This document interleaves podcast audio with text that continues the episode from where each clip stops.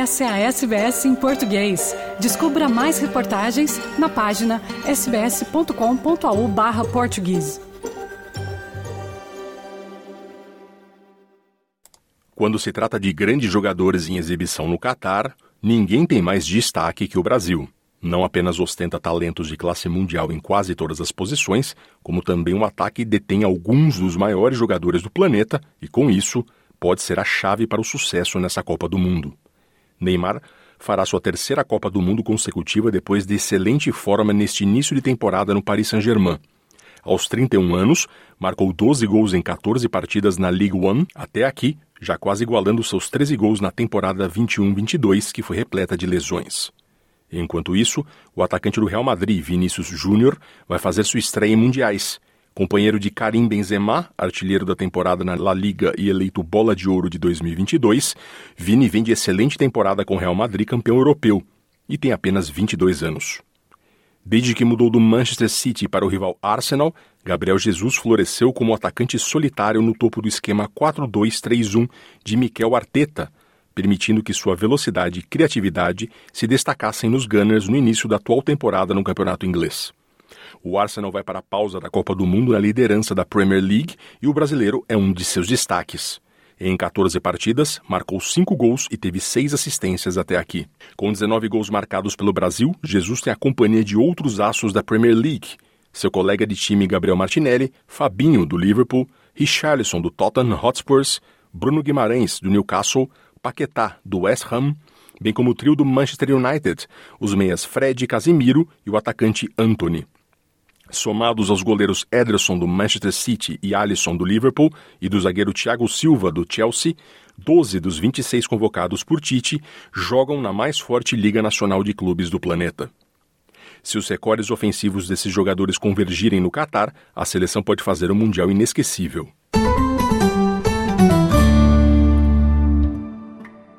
A seleção entrará na Copa do Mundo de 2022 com um time semelhante, embora mais afinado do que na sua campanha na Rússia 2018. Neymar, Tite e companhia permaneceram invictos na campanha de classificação para o Catar, vencendo 14 partidas e empatando apenas 3.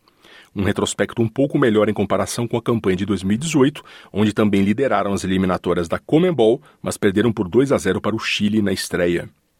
O Brasil levou o título da Copa América de 2019 e foi vice na edição 2021, onde caiu para a Argentina na final. Os brasileiros perderam apenas mais duas vezes desde a campanha na Rússia, em comparação com as quatro derrotas e uma derrota nos pênaltis na preparação para o torneio de 2018. Uma das razões pelas quais o Brasil tem tudo para arrasar na fase de grupos e chegar motivado na eliminatória é a sua familiaridade com os três primeiros adversários. E uma coincidência bizarra, dois grupos na Copa do Mundo serão quase idênticos aos de 2018. França, Dinamarca e Austrália se enfrentam novamente no grupo D, enquanto Brasil, Suíça e Sérvia também duelam na fase de grupos pela segunda vez consecutiva, com Camarões ocupando o lugar da Costa Rica na Copa anterior.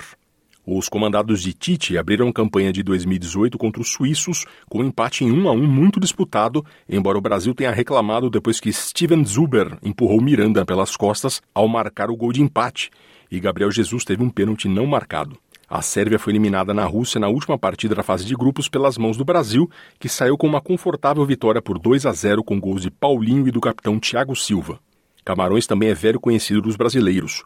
Apesar da ausência no Mundial 2018, os africanos tomaram 4 a 1 do Brasil em 2014 na fase de grupos.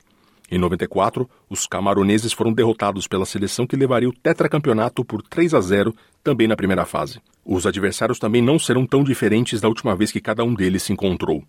Enquanto a abordagem mais defensiva da Suíça sob o comando do então técnico Vladimir Petkovic fez maravilhas na Euro 2020, onde a formação 5-3-2 os levou a uma primeira aparição nas quartas de final na história, o atual treinador Murat Yakin voltou ao familiar esquema 4-2-3-1, melhor da campanha de 2018 desde que assumiu o comando técnico no ano passado, que contará com os suíços Xerdan Shakiri, o atacante Haris Seferovic e o zagueiro Manuel Akanji novamente. A Sérvia evoluiu para uma direção mais ofensiva desde a nomeação de Dragan Stojkovic como técnico no início de 2021, empregando um 3-4-3 mais aberto para apoiar o bom momento do goleador Dusan Vlahovic e o talismã do Fulham, Aleksandar Mitrovic, contando com o apoio do capitão do Tadic, do Ajax, Sergei Milinkovic, da Lazio, mais atrás. No entanto, a mudança tática também aconteceu por conta da aposentadoria internacional do capitante Alexander Kolarov em 2018 e também de Branislav Ivanovic, o jogador que mais vestiu a camisa sérvia em todos os tempos, e de Nemanja Matic, da Roma, todos no mesmo período de um ano. Já Camarões ainda tem alguns remanescentes da Copa de 2014. Eric Maxim Choupo-Moting, de 33 anos, que joga no Bayern de Munique, e o capitão Vincent Abubakar, de 30 anos, estarão no Catar.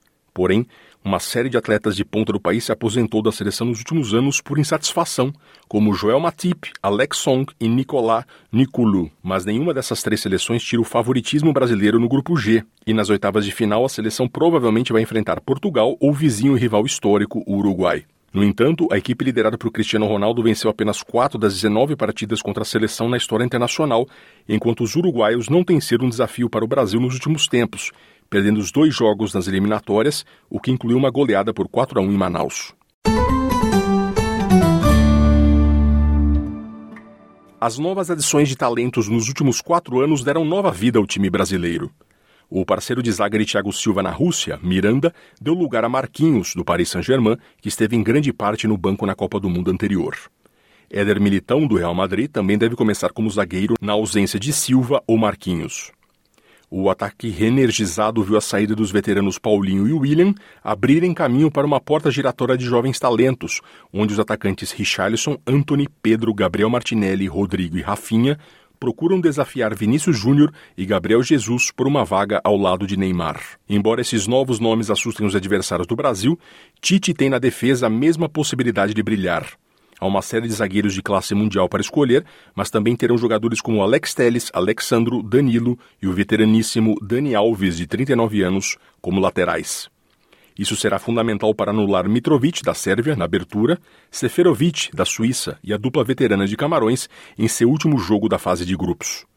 Em última análise, é a força em todos os setores da seleção brasileira que os mantém em boa posição para chegar forte na Copa. Maior rival brasileiro também chega bem para o Mundial do Catar.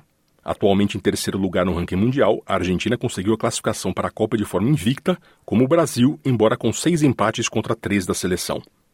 A equipe de Lionel Scaloni também levou a melhor sobre os brasileiros em dois dos seus três últimos encontros, sendo o mais notável a final da Copa América de 2021, onde o gol de Angel Di Maria, no primeiro tempo, garantiu o troféu para a Argentina.